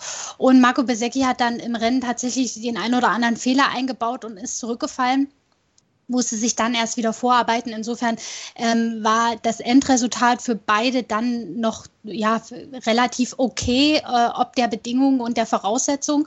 Aber äh, man muss sagen, ja, Luca Marini hat, hat jetzt, nachdem er ja ähm, Misano 2 nur Vierter geworden ist, wieder auf die Siegerstraße zurückgefunden und sich jetzt schon einen schönen Vorsprung erarbeiten können, dadurch, dass die beiden anderen geschwächelt haben. Und insofern bin ich mal gespannt, wie sich das die nächsten beiden Rennen äh, weiterentwickeln wird. Ähm, ja, Bastianini und Besecchi sind jetzt so ein bisschen ins Hintertreffen geraten. Also im Moment schlägt das Pendel in Richtung Marini aus, was den WM-Kampf betrifft. Marini mit zwei Siegen in den letzten drei Rennen. San Marino hatte er gewonnen, das erste Rennen. Dann im zweiten Rennen ist er auf Platz vier vorgefahren. Jetzt hat er wieder den Sieg geholt. Und Bastianini nach seinem Sieg im zweiten Rennen in San Marino jetzt dann auch nur mit dem sechsten Platz und den zehn Punkten. Marco Bizzecchi mit Platz zwei und Platz sieben jetzt aus den letzten beiden Rennen. Ähm, also sie haben noch nicht ganz so viel verloren, aber Luca Marini führt jetzt mit 20 Punkten Vorsprung. Auf Platz neun eingefahren ist Marcel Schröter und der hatte auch große Probleme an diesem Wochenende. War nur von Platz 14 vor oder war nur von Platz 14 gestartet, ist dann ein bisschen vorfahren können und hat am Ende den neunten Platz belegt. Warum kam es nicht oder ging es nicht weiter für äh, Marcel Schröter in diesem Moto 2 Rennen, Gerald? Er wurde nur Zehnter, aber ist eigentlich auch schon egal, ob Neunter, Zehnter oder Zehnter, Entschuldigung, ja. ja. es ist, es, ähm, ja, wie gesagt, du hast es eh angesprochen, das Qualifying war nicht so gut und dann hatte er auch die im Rennen Probleme, das Motorrad abzubremsen. Und wenn du in so einer engen Klasse nicht hundertprozentig das Gefühl und das Vertrauen hast und noch dazu im Mittelfeld feststeckst, dann ist es schwierig, ja. Dann, dann, dann ist ein zehnter Platz oder wie gesagt, du hast gesagt, neunter, zehnter, elfter, elfter ist Tom Lütti geworden. Das ist dann halt der Bereich, ja, also schade, weil in, in Misano hat er ja echt einen guten Speed gezeigt ähm, und jetzt konnte er nicht dran anknüpfen. Ähm, für, für Tom Lütti setzt sich halt die, die schwierige Phase fort. Ähm, jetzt in Barcelona ist auch ähm, bekannt geworden, dass er das Team verlassen wird Ende des Jahres und zu SAG wechseln wird. Ähm, Intec GP wird im nächsten Jahr mit Toni Abolino ein Talent aus der Moto 3 holen. Also es ist mal ein ganz neuer Weg, dass sie einen, einen jungen Fahrer, der auch wirklich sehr talentiert ist, ähm, aus der kleinen Klasse holen und mit ihm gemeinsam was aufbauen wollen. Finde ich, finde ich interessant den Schritt. Ähm, es sollen hinter den Kulissen im Team äh, zu Unstimmigkeiten gekommen sein, auch über den Weg, wie man sich verbessern kann oder wie man einen Ausweg aus der Krise finden kann weil es läuft eigentlich seit dem ersten Rennen für, für Lütti nicht so besonders. Marcel hat es zumindest schon einen Podestplatz geholt, hat zumindest ein bisschen was schon gezeigt, dass, dass, dass man einen richtigen Weg findet, auch wenn es jetzt diesmal wieder nicht geklappt hat. Aber bei Lütti, da ist man halt sehr weit hinter den Erwartungen in dieser Saison und deswegen wird man sich ähm, eben mit, mit Saisonende trennen. Mhm. Luca Marini führt jetzt mit 150 Punkten vor, Enea Bastianini mit 130 Punkten, Marco Bezzecchi auf Platz 3 mit 114 Punkten, Sam Lowe auf Platz 4 mit 103 Punkten und dann ist schon ein größerer Schritt Richtung Jorge Martin, der hier äh, die letzten drei Rennen nicht in den Punkten beenden konnte und mit 79 Punkten im Moment auf Platz 5 ist und äh, Marcel Schröter im Moment auf Platz 11 mit 54 Punkten. Tom Lüthi, du hast es gerade erwähnt, da ist die Enttäuschung groß. Der hat bislang noch gar nicht zeigen können, zu was er zu leisten imstande ist. Der ist im Moment auf Platz 9 in der Fahrerwertung mit 57 Punkten. Das Moto3-Rennen dann, wo wir bei der Familie Binder vorhin schon waren, hat Darren Binder gewonnen. Der hat sich das Rennen geholt vor Toni Abolino und Dennis Foggia. Ein Podium, was man so vorher nicht erwarten konnte, oder Juliane? Nee, nicht unbedingt, aber ein schönes Podium insofern, als dass es mich wirklich für Darren Binder freut. Ähm, er, hat, er, hat, es dieses Mal durchgezogen, ohne Sturz, weil bei ihm muss man ja wirklich sagen, dass er das Tempo hat, das hat er schon ein paar Mal gezeigt. Er hat sich teilweise auch von relativ weit hinten in den Rennen immer oft nach vorn gearbeitet und äh, befand sich dann in, in der Schlussphase oft auch im Kampf um die Podestplätze und hat es dann meistens aber weggeschmissen. Und dieses Mal hat er es nicht weggeschmissen, er hat es durchgezogen und ist sogar zum Sieg gefahren mit einer wirklich cleveren letzten Runde. Und insofern äh, ist es verdient und ich hoffe, dass es für ihn so ein bisschen die Initialzündung ist, um jetzt so weiterzumachen. Denn dass er, wie gesagt, den Speed hat, das hat er schon oft bewiesen. Und ich äh, freue mich für ihn, dass er es diesmal durchziehen konnte. Und man hat ihm die Erleichterung und die, die Glückseligkeit auf dem Podium auch wirklich angesehen. Ich habe ich, ich möchte diesen bösen Gedanken teilen. Ich habe darauf gewartet, dass Darren Binder irgendwann den Fehler macht und vielleicht am Ende dann ja nicht stürzt, sondern dass er vielleicht den Fehler macht und dann weiter nach hinten durchgereicht wird. Dass er diese letzten Runden dann so abgezockt durchgezogen hat, das hat mich dann tatsächlich auch überrascht, Juliane. Tatsächlich äh, muss ich diesen Gedanken mit dir teilen. Ich dachte auch, okay, wann schmeißt das weg? Wann schmeißt das weg? Ähm, weil das für ihn so, so ein bisschen das Standardszenario ist, muss man ja leider sagen. Aber tatsächlich konnte er sich, hatte er sich diesmal im Griff. Er hat nicht die Nerven verloren, er hat nicht übertrieben und das kann in so einer hektischen und engen Schlussphase, die es ja in der Moto, Moto 3 oft ist, ja schnell passieren, dass man einfach mal äh, zu spät auf der Bremse ist, zu früh am Gas und dann, dann ist es vorbei.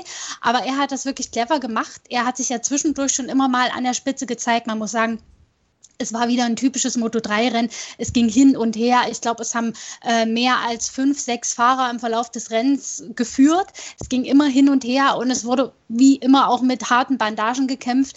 Und Darren Binder äh, hat ja am Ende das glücklichere Händchen, ähm, hat sicherlich auch von dem ein oder anderen Sturz anderer Favoriten profitiert. Darauf werden wir sicherlich noch zu sprechen können, mhm. gekommen. Albert Arenas, John McPhee. Ähm, da gab es ja die Kollision. Aber ich meine, am Ende des Tages muss man sitzen bleiben und er hat es ausnahmsweise hinbekommen. Und ich hoffe, er nimmt sich das jetzt als Beispiel und äh, macht so weiter. Also es war wirklich eine starke Leistung von ihm und hoffentlich der Befreiungsschlag der Befreiungsschlag, sein erster Saisonsieg, beziehungsweise sein erster Sieg hier in der Moto 3. 62 Punkte hat er im Moment auf Platz 10 in der Fahrerwertung. Juliane hat schon darauf hingewiesen. Albert Arenas und John McPhee, die haben einen Nuller geschrieben an diesem Wochenende und bleiben auf den 119 beziehungsweise 98 Punkten sitzen. Gerald, ähm, ja, da hat äh, McPhee ist das Vorderrad weggerutscht, darüber haben wir in dieser Sendung schon häufiger gesprochen. Und er hat Albert Arenas mitgenommen. Äh, beide hinterher wirklich verzweifelt. John McPhee ist nochmal zu Albert Arenas hingegangen, hat, hat sich entschuldigt für diesen Unfall. Ja, beiden bleibt null Punkte ähm, und dass sie ja ein paar Punkte verloren haben auf Ayogula. Ja, zu ihrem Glück ist Ayakura diesmal nicht auf dem Podium gestanden, aber man muss schon sagen, war halt Rennzwischenfall. Ähm, gab auch keine Strafe oder Sanktion von, von den Offiziellen nachher. Und ähm, du hast es angesprochen, McPhee ist nach, nachher gleich in die, in die Box gegangen von, von Arenas und hat sich entschuldigt. Er hat ähm, den Helm immer noch aufgehabt, ja, sicher ist sicher. aber ähm, ja, ich meine, äh, Renn, Rennsituation, du, du siehst äh, in, in jeder Kurve, in jeder Moto3-Rennen wird gekämpft wie verrückt. Dass solche Situationen eigentlich eh relativ selten vorkommen, ist, ist eigentlich mehr verwunderlich, finde ich. Und ja, für, für Arenas war es natürlich Pech, ja. Ähm, für die WM ist es spannend, auch äh, weil Ayogura jetzt eben ein schwieriges Wochenende hatte. Der ist schon im Qualifying ähm, sehr weit hinten gelandet und ähm, die Aufholjagd war jetzt auch schwierig und zäh, finde ich. Ähm, und ähm, mit Platz 11 hat er so mit Ach und Krach die WM-Führung übernommen. Er hat sicher, sicher äh, mehr erwartet, weil wenn, wenn die zwei crashen und, und er steht auf dem Podest, dann kann er die WM schon ordentlich mal an, an sich reißen. Aber so bleibt spannend ähm, und äh, ja, wird weiterhin interessant werden, die Moto3-Klasse. Ayugola führt mit 122 Punkten drei Punkte vor Albert Arenas, der 119 Punkte hat, John McPhee 98 und Toni Abolino, der mit seinen 20 Punkten ganz, ganz nah an John McPhee rangekommen ist, mit 95 Punkten dahinter. Auch Celestino Vietti ist mit 94 Punkten noch nicht weit weg von der Musik. Drei Wochen haben wir jetzt hinter uns äh, gehabt, wieder ein wieder einen Dreierpack an Rennen. Jetzt haben wir zwei Wochen Pause bis zum nächsten Grand Prix in Le Mans. Ähm, Juliane, wir haben schon drüber gesprochen, dass der Test noch äh, laufen wird dort in ähm, in Portimao. Ansonsten passiert nicht viel die nächsten zwei Wochen. Nee, es passiert nicht viel und ich glaube, da sind alle relativ glücklich drüber, wir auch, weil so drei Rennwochen hintereinander, hintereinander irgendwann kommt man da schon an seine mentalen Grenzen, muss ich sagen, ähm, von der Aufnahmefähigkeit her. Und so ist es natürlich auch bei den Fahrern, also so drei Rennwochenenden ähm, am Stück zu rocken. Zwischendurch hatten wir ja noch den Test in Misano, also das war schon viel für die Teams und für die Fahrer. Jetzt mal ein rennfreies Wochenende tut allen, glaube ich, ganz gut. Dann ist, wie gesagt, der Test in Portimao und dann geht es mit Le Mans und dem dritten Tripleheader ja auch schon weiter. Und in Le Mans erwartet uns die erste Titelentscheidung, denn da ist die Moto E auch wieder unterwegs, fährt zwei Rennen und da wird entschieden, wer den Weltcup für sich gewinnt. Ähm, ja, Dominik Elketer liegt ja immer noch gut im Rennen und insofern halten wir die Daumen und äh, ja, haben dann dort wieder volle Rennaction. Also die Pause dazwischen tut, glaube ich, ganz gut. Genau, wir haben den dritten Tripleheader. Es gibt vier Tripleheader dann jetzt hier dann noch. Frankreich, Alcanis sind beide Rennen sind am 11.10., 8.10., 10. und 25.10. Und dann haben wir noch Valencia zweimal und Portimao zweimal, einmal am 8.11., 15.11. und 22.11. Und das Rennen in Le Mans in zwei Wochen, da müsst ihr euch die Wecker ein bisschen früher stellen, weil da ist das MotoGP-Rennen nämlich schon um 13 Uhr, nicht um 15 Uhr, wie es dann in Barcelona war. Das war mal wieder ein vollgepacktes Wochenende in Katalonien, in Barcelona. Mit Fabio Carteraro haben wir einen Sieger, der ja durchaus sehr emotional war am Ende und der ähm, die Führung in der MotoGP-Wertung an sich gerissen hat. Das waren unsere beiden Experten, Juliane Ziegengeist und Gerald Dierenbeck von unserem Kooperationspartner motorsporttotal.com, die wieder an meiner Seite hier die Expertise abgegeben haben. Vielen Dank, ihr zwei. Ja, danke auch. Bis zum nächsten Mal. Servus, bis zum nächsten Mal. Wenn euch das gefällt, was wir machen, freuen wir uns über Bewertungen und Rezensionen auf iTunes. Folgt äh, auf jeden Fall motorsporttotal.com auf den ähm, sozialen Medien und ihr solltet motorsporttotal.com auf jeden Fall dann auch in euren Bookmarks haben. Vielen Dank fürs Zuhören. Bis zum nächsten Mal. Auf Wiederhören. Schatz, ich bin neu verliebt. Was? Drüben. Das ist er. Aber das ist ein Auto. Ja, eben. Mit ihm habe ich alles richtig gemacht. Wunschauto einfach kaufen, verkaufen oder leasen. Bei Autoscout24. Alles richtig gemacht. Luca Marini ist der große Gewinner des Wochenendes in Katalonien. Er gewinnt nicht nur das Rennen, sondern er nimmt auch die Führung in der Gesamtwertung beziehungsweise baut sie weiter aus. Hat jetzt 20 Punkte Vorsprung vor Enea Bastianini und weitere ähm, 36 Punkte insgesamt vor Vorsprung vor Marco Bezzecchi. Luca Marini hat das Rennen gewonnen vor Sam Lowe's und Fabio Di Gianantonio. Gerald, wenn wir uns auf das Rennen gucken oder wenn wir auf das Rennen gucken, das war am Ende von Luca Marini ein relativ souverän herausgefahrener Sieg. Sam Lowe's hat sehr, sehr viel Alarm gemacht während des gesamten Rennens und Bastianini und Bezzecchi haben Probleme gehabt. Kann, kann man das so zusammenfassen? Ja, so ziemlich. Ja, ich meine, ich fand das Duell zwischen Lowe's und Marini schon ziemlich cool, ähm, weil Lowe's hat da einen echt irren Speed gezeigt und aufgeschlossen und überholt. Aber im Endeffekt ist ihm genau das dann zum Verhängnis geworden, weil er hat einfach ähm, zuerst aufschließen müssen, Überholmanöver ähm, zeigen müssen und dann haben in den letzten zwei Runden, vielleicht drei Runden, äh, ist der Reifen einfach extrem nachgelassen. Er hat extreme Rutscher gehabt und das war natürlich die Chance für, für Luca Marini.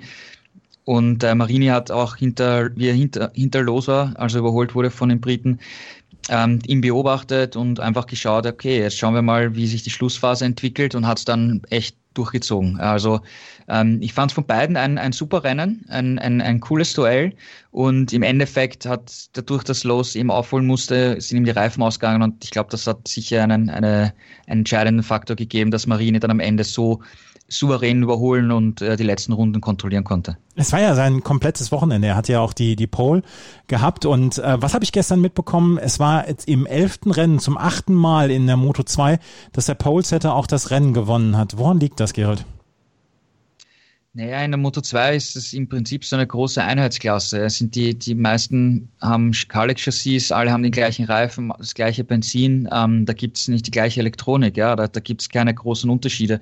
Und ähm, du musst halt vorne sein. Und wenn du vorne, vorne wegfährst und dein Tempo diktieren kannst, dann können oft Fahrer nicht wirklich schneller fahren, wenn du von hinten aufschließt. Dann musst du überholen und dann geht dir der Reifen ein, wie, wie man jetzt bei Los gesehen hat. Also ähm, da ist mittlerweile auch so wie in der MotoGP, dass das Qualifying schon ein, ein sehr, sehr guter Grundstein für, für ein Spitzenergebnis ist, ja, weil wir haben öfter schon Fahrer gesehen, die haben das Qualifying versemmelt und waren dann im Mittelfeld sind super Rundenzeiten gefahren, aber sind dann weit, weit ab vom, vom Podest ins Ziel gekommen. Also du musst wirklich von Anfang an vorne dabei sein, sonst hast du eigentlich keine Chance, wirklich zu gewinnen. Sam Lowes auf Platz zwei hat ein richtig gutes Rennen gebracht, ist jetzt auch auf Platz vier vor in der Gesamtwertung, äh, hat jetzt auch nur noch elf Punkte Rückstand auf Marco Bezzecchi, hat jetzt zweimal Podium hintereinander gesammelt. Marco Bezzecchi und Inea Bastianini mussten so ein bisschen ja, Schadensbegrenzung begreif, äh, be betreiben am Wochenende. Äh, Bezzecchi auf Platz sechs in der Startaufstellung, Bastianini auf Platz zehn in der Startaufstellung und am Ende ist äh, Bastianini auf Platz sechs gefahren und äh, Bezzecchi ist auf Platz sieben gefahren. Ähm, Juliane, da war nicht richtig viel mehr drin für die beiden an diesem Wochenende. Nee, tatsächlich konnten sie diese, dieses Wochenende nicht viel ausrichten. Wie du schon, schon sagtest, es war mehr oder weniger Schadensbegrenzung. Bastianini ähm, war das ganze Wochenende so ein bisschen am Kämpfen, hatte ich den Eindruck. Und Marco Besecchi hat dann im Rennen tatsächlich den einen oder anderen Fehler eingebaut und ist zurückgefallen musste sich dann erst wieder vorarbeiten. Insofern ähm, war das Endresultat für beide dann noch ja relativ okay, äh, ob der Bedingungen und der Voraussetzungen. Aber äh, man muss sagen, ja, Luca Marini hat hat jetzt, nachdem er ja im Misano 2 nur Vierter geworden ist, wieder auf die Siegerstraße zurückgefunden und sich jetzt schon einen schönen Vorsprung erarbeiten können, dadurch, dass die beiden anderen geschwächelt haben. Und insofern bin ich mal gespannt, wie sich das die nächsten beiden Rennen äh, weiterentwickeln wird. Ähm, ja, Bastianini und Besecchi sind jetzt so ein bisschen ins Hintertreffen geraten. Also im Moment schlägt das Pendel in Richtung Marini aus, was den WM-Kampf betrifft. Marini mit zwei Siegen in den letzten drei Rennen. In San Marino hatte er gewonnen, das erste Rennen. Dann im zweiten Rennen ist er auf Platz vier vorgefahren. Jetzt hat er wieder den Sieg geholt. Und Bastianini nach seinem Sieg im zweiten Rennen in San Marino jetzt dann auch nur mit dem sechsten Platz und den zehn Punkten Marco Bizzecchi mit Platz zwei und Platz sieben jetzt aus den letzten beiden Rennen. Ähm, also sie haben noch nicht ganz so viel verloren, aber Luca Marini führt jetzt mit 20 Punkten Vorsprung. Auf Platz neun eingefahren ist Marcel Schröter und der hatte auch große Probleme an diesem Wochenende. War nur von Platz 14 vor oder war nur von Platz 14 gestartet, ist dann ein bisschen vorfahren können und hat am Ende den neunten Platz belegt. Warum kam es nicht oder ging es nicht weiter für äh, Marcel Schröter in diesem Moto 2 Rennen, Gerald? Er wurde nur Zehnter, aber ist eigentlich auch schon egal, ob Neunter, Zehnter oder Zehnter, Entschuldigung, ja. ja. es ist, es, ähm, ja, wie gesagt, du hast es eh angesprochen, das Qualifying war nicht so gut und dann hatte er auch die im Rennen Probleme, das Motorrad abzubremsen. Und wenn du in so einer engen Klasse nicht hundertprozentig das Gefühl und das Vertrauen hast und noch dazu im Mittelfeld feststeckst, dann ist es schwierig, ja. Dann, dann, dann ist ein zehnter Platz oder wie gesagt, du hast gesagt, neunter, zehnter, elfter, elfter ist Tom Lütti geworden. Das ist dann halt der Bereich, ja, also schade, weil in, in Misano hat er ja echt einen guten Speed gezeigt ähm, und jetzt konnte er nicht dran anknüpfen. Ähm, für, für Tom Lütti setzt sich halt die, die schwierige Phase fort. Ähm, jetzt in Barcelona ist auch ähm, bekannt geworden, dass er das Team verlassen wird Ende des Jahres und zu SAG wechseln wird. Ähm, Intec GP wird im nächsten Jahr mit Toni Abolino ein Talent aus der Moto 3 holen. Also es ist mal ein ganz neuer Weg, dass sie einen, einen jungen Fahrer, der auch wirklich sehr talentiert ist, ähm, aus der kleinen Klasse holen und mit ihm gemeinsam was aufbauen wollen. Finde ich, finde ich interessant den Schritt. Ähm, es soll hinter den Kulissen im Team äh, zu Unstimmigkeiten gekommen sein, auch über den Weg, wie man sich verbessern kann oder wie man einen Ausweg aus der Krise finden kann weil es läuft eigentlich seit dem ersten Rennen für, für Lütti nicht so besonders. Marcel hat es zumindest schon einen Protestplatz geholt, hat zumindest ein bisschen was schon gezeigt, dass, dass, dass man einen richtigen Weg findet, auch wenn es jetzt diesmal wieder nicht geklappt hat. Aber bei Lütti, da ist man halt sehr weit hinter den Erwartungen in dieser Saison und deswegen wird man sich ähm, eben mit, mit Saisonende trennen. Mhm. Luca Marini führt jetzt mit 150 Punkten vor, Enea Bastianini mit 130 Punkten, Marco Bezzecchi auf Platz 3 mit 114 Punkten, Sam Lowe auf Platz 4 mit 103 Punkten und dann ist schon ein größerer Schritt Richtung Jorge Martin, der hier äh, die letzten drei Rennen nicht in den Punkten beenden konnte und mit 79 Punkten im Moment auf Platz 5 ist und äh, Marcel Schröter im Moment auf Platz 11 mit 54 Punkten. Tom Lüthi, du hast es gerade erwähnt, da ist die Enttäuschung groß. Der hat bislang noch gar nicht zeigen können, zu was er zu leisten imstande ist. Der ist im Moment auf Platz 9 in der Fahrerwertung mit 57 Punkten. Das Moto3-Rennen dann, wo wir bei der Familie Binder vorhin schon waren, hat Darren Binder gewonnen. Der hat sich das Rennen geholt vor Toni Arbolino und Dennis Foggia. Ein Podium, was man so vorher nicht erwarten konnte, oder Juliane? Nee, nicht unbedingt, aber ein schönes Podium insofern, als dass es mich wirklich für Darren Binder freut. Ähm, er, hat, er, hat, es dieses Mal durchgezogen, ohne Sturz, weil bei ihm muss man ja wirklich sagen, dass er das Tempo hat, das hat er schon ein paar Mal gezeigt. Er hat sich teilweise auch von relativ weit hinten in den Rennen immer oft nach vorn gearbeitet und äh, befand sich dann in, in der Schlussphase oft auch im Kampf um die Podestplätze und hat es dann meistens aber weggeschmissen. Und dieses Mal hat er es nicht weggeschmissen, er hat es durchgezogen und ist sogar zum Sieg gefahren mit einer wirklich cleveren letzten Runde. Und insofern äh, ist es verdient und ich hoffe, dass es für ihn so ein bisschen die Initialzündung ist, um jetzt so weiterzumachen. Denn dass er, wie gesagt, den Speed hat, das hat er schon oft bewiesen. Und ich äh, freue mich für ihn, dass er es diesmal durchziehen konnte. Und man hat ihm die Erleichterung und die, die Glückseligkeit auf dem Podium auch wirklich angesehen. Ich habe ich, ich möchte diesen bösen Gedanken teilen. Ich habe darauf gewartet, dass Darren Binder irgendwann den Fehler macht und vielleicht am Ende dann ja nicht stürzt, sondern dass er vielleicht den Fehler macht und dann weiter nach hinten durchgereicht wird. Dass er diese letzten Runden dann so abgezockt durchgezogen hat, das hat mich dann tatsächlich auch überrascht, Juliane. Tatsächlich äh, muss ich diesen Gedanken mit dir teilen. Ich dachte auch, okay, wann schmeißt das weg? Wann schmeißt das weg? Ähm, weil das für ihn so, so ein bisschen das Standardszenario ist, muss man ja leider sagen. Aber tatsächlich konnte er sich, hatte er sich diesmal im Griff. Er hat nicht die Nerven verloren, er hat nicht übertrieben und das kann in so einer hektischen und engen Schlussphase, die es ja in der Moto, Moto 3 oft ist, ja schnell passieren, dass man einfach mal äh, zu spät auf der Bremse ist, zu früh am Gas und dann, dann ist es vorbei. Aber er hat das wirklich clever gemacht. Er hat sich ja zwischendurch schon immer mal an der Spitze gezeigt. Man muss sagen, es war wieder ein typisches Moto3-Rennen. Es ging hin und her. Ich glaube, es haben äh, mehr als fünf, sechs Fahrer im Verlauf des Rennens geführt. Es ging immer hin und her und es wurde wie immer auch mit harten Bandagen gekämpft. Und Darren Binder äh, hat ja am Ende das glücklichere Händchen, ähm, hat sicherlich auch von dem ein oder anderen Sturz anderer Favoriten profitiert. Darauf werden wir sicherlich noch zu sprechen können, mhm. gekommen. Albert Arenas, John McPhee. Ähm, da gab es ja die Kollision. Aber ich meine, am Ende des Tages muss man sitzen bleiben und er hat es ausnahmsweise hinbekommen. Und ich hoffe, er nimmt sich das jetzt als Beispiel und äh, macht so weiter. Also es war wirklich eine starke Leistung von ihm und hoffentlich der Befreiungsschlag. Der Befreiungsschlag, sein erster Saisonsieg, beziehungsweise sein erster Sieg hier in der Moto 3. 62 Punkte hat er im Moment auf Platz 10 in der Fahrerwertung. Juliane hat schon darauf hingewiesen. Albert Arenas und John McPhee, die haben einen Nuller geschrieben an diesem Wochenende und bleiben auf den 119 beziehungsweise 98 Punkten sitzen. Gerald, ähm, ja, da hat äh, McPhee ist das Vorderrad weggerutscht, darüber haben wir in dieser Sendung schon häufiger gesprochen und er hat Albert Arenas mitgenommen. Äh, beide hinterher wirklich verzweifelt. John McPhee ist nochmal zu Albert Arenas hingegangen, hat, hat sich entschuldigt für diesen Unfall. Ja, beiden bleibt null Punkte ähm, und dass sie ja ein paar Punkte verloren haben auf Ayogula. Ja, zu ihrem Glück ist Ayakura diesmal nicht auf dem Podium gestanden, aber man muss schon sagen, war halt Rennzwischenfall. Ähm, gab auch keine Strafe oder Sanktion von, von den Offiziellen nachher.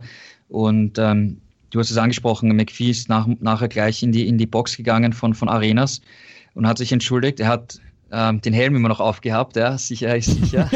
aber ähm, ja, ich meine, äh, Renn, Rennsituation, du, du siehst äh, in, in jeder Kurve, in jeder Moto3-Rennen wird gekämpft wie verrückt. Dass solche Situationen eigentlich eh relativ selten vorkommen, ist, ist eigentlich mehr verwunderlich, finde ich. Und ja, für, für Arenas war es natürlich Pech, ja. Ähm, für die WM ist es spannend, auch äh, weil Ayogura jetzt eben ein schwieriges Wochenende hatte. Da ist schon im Qualifying ähm, sehr weit hinten gelandet und ähm, die Aufholjagd war jetzt auch schwierig und zäh, finde ich. Ähm, und ähm, mit Platz 11 hat er so mit Ach und Krach die WM-Führung übernommen. Er hat sicher, sicher äh, mehr erwartet, weil wenn, wenn die zwei crashen und, und er steht auf dem Podest, dann kann er die WM schon ordentlich mal an, an sich reißen. Aber so bleibt spannend ähm, und äh, ja, wird weiterhin interessant werden, die Moto3-Klasse. Iola führt mit 122 Punkten drei Punkte vor Albert Arenas, der 119 Punkte hat, John McPhee 98 und Tony Abolino, der mit seinen 20 Punkten ganz, ganz nah an John McPhee rangekommen ist, mit 95 Punkten dahinter. Auch Celestino Vietti ist mit 94 Punkten noch nicht weit weg von der Musik. Drei Wochen haben wir jetzt hinter uns äh, gehabt, wieder ein wieder einen Dreierpack an Rennen. Jetzt haben wir zwei Wochen Pause bis zum nächsten Grand Prix in Le Mans. Ähm, Juliane, wir haben schon drüber gesprochen, dass der Test noch äh, laufen wird dort in ähm, in Portimao. Ansonsten passiert nicht viel die nächsten zwei Wochen. Nee, es passiert nicht viel und ich glaube, da sind alle relativ glücklich drüber, wir auch, weil so drei Rennwochen hintereinander, hintereinander irgendwann kommt man da schon an seine mentalen Grenzen, muss ich sagen, ähm, von der Aufnahmefähigkeit her. Und so ist es natürlich auch bei den Fahrern, also so drei Rennwochenenden ähm, am Stück zu rocken. Zwischendurch hatten wir ja noch den Test in Misano, also das war schon viel für die Teams und für die Fahrer. Jetzt mal ein rennfreies Wochenende tut allen, glaube ich, ganz gut. Dann ist, wie gesagt, der Test in Portimao und dann geht es mit Le Mans und dem dritten Tripleheader ja auch schon weiter. Und in Le Mans erwartet uns die erste Titelentscheidung, denn da ist die Moto E auch wieder unterwegs, fährt zwei Rennen und da wird entschieden, wer den Weltcup für sich gewinnt. Ähm, ja, Dominik Elketer liegt ja immer noch gut im Rennen und insofern halten wir die Daumen und äh, ja, haben dann dort wieder volle Rennaction. Also die Pause dazwischen tut, glaube ich, ganz gut. Genau, wir haben den dritten Tripleheader. Es gibt vier Tripleheader dann jetzt hier dann noch. Frankreich, Alcanis sind beide Rennen sind am 11.10., 18.10. und 25.10. Und dann haben wir noch Valencia zweimal und Portimao zweimal, einmal am 8.11., 15.11. und 22.11.